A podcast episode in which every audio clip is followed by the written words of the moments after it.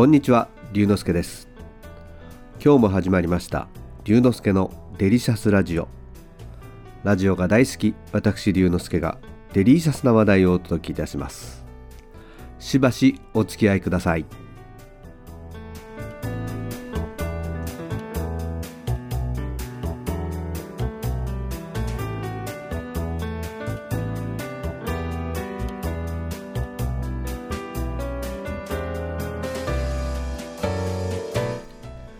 先日千葉の幕張メッセで開催されている CTEC2022 という展示会にリアルで行ってきました。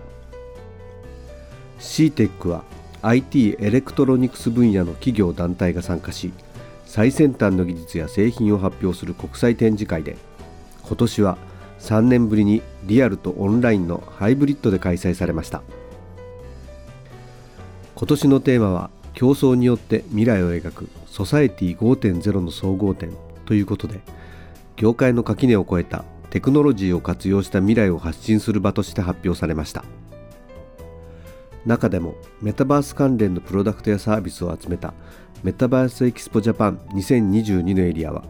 平日でも30分以上並ばなければ会場に入れないほどのにぎわいでした。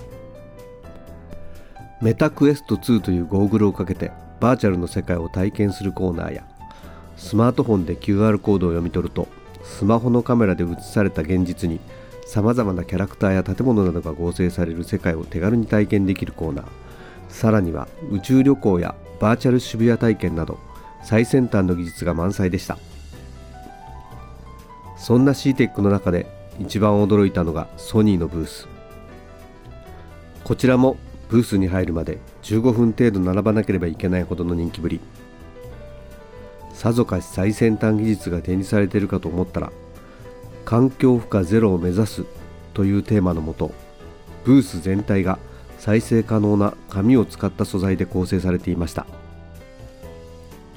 世界の環境を注視するという説明が流れている大型モニターも段ボールで作られたテーブルの上に置かれていました。ソニーの技術力を使って環境に配慮していこうという意気込みが伝わってきました。その極めつけがソニーの SONY のロゴも段ボールを貼り付けたものが使われていました。メタバースなどの新しい技術と環境に配慮したブースその両方を体験することができた展示会でした。CTEC2022 のオンラインは今月末まで開催されていますのでぜひ一度お立ち寄りください。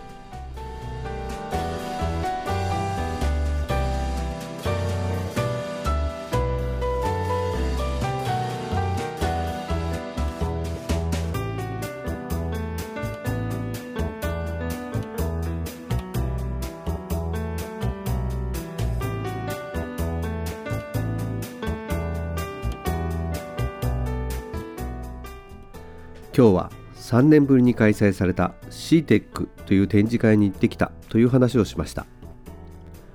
楽しんでいただけましたか？龍之介のデリシャスラジオ。次回もお楽しみに。お相手は龍之介こと新田龍でした。